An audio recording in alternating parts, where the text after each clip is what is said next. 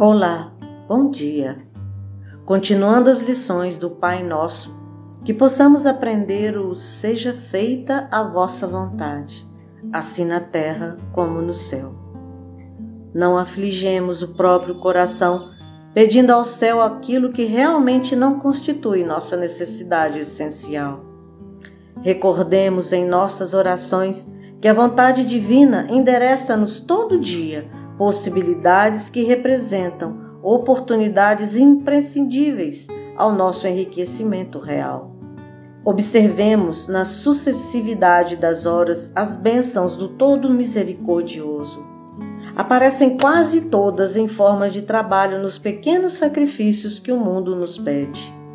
Aqui é a família exigindo compreensão. Ali é uma obrigação social que devemos cumprir. Além, é o imposto do reconhecimento, que não nos cabe sonegar. Mais além, é o companheiro de caminho que nos pede auxílio e entendimento. Guardemos a boa vontade no coração e o serviço nas atitudes à frente da humanidade e da natureza. E perceberemos que não é preciso bater as portas do céu com demasiadas súplicas ou com excessivas aflições Reparemos os nossos irmãos menos felizes que procuram a fortuna amoedada ou que buscaram os títulos da autoridade terrestre. Quase todos avançam atormentados ao calor de braseiros invisíveis, suspirando pela paz que temporariamente perderam em recebendo compromissos prematuros. É possível que sejamos convocados à luta da direção ou à mordomia do ouro.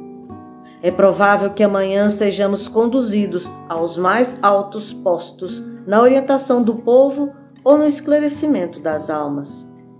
Se isso, porém, está nos desígnios do Senhor, não precisaremos inquietar-nos através de requisições e rogativas sem qualquer razão de ser.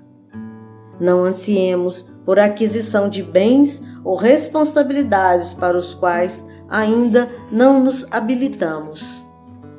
A árvore, sem angústia, cresce para a colheita, e a fonte, sem violência, desliza no espaço e no tempo, acabando por encontrar a serenidade do grande oceano.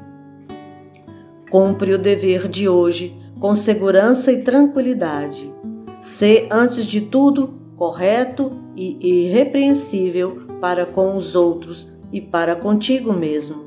E o plano da eterna sabedoria te alcançará gradativamente a serviços sempre cada vez mais expressivos e sempre mais importantes, porque na confiança da tua fidelidade ao bem estarás repetindo com o amor de Jesus: Seja feita, Senhor, a tua vontade assim na terra como nos céus. Porque aquele que é fiel no pouco é fiel no muito.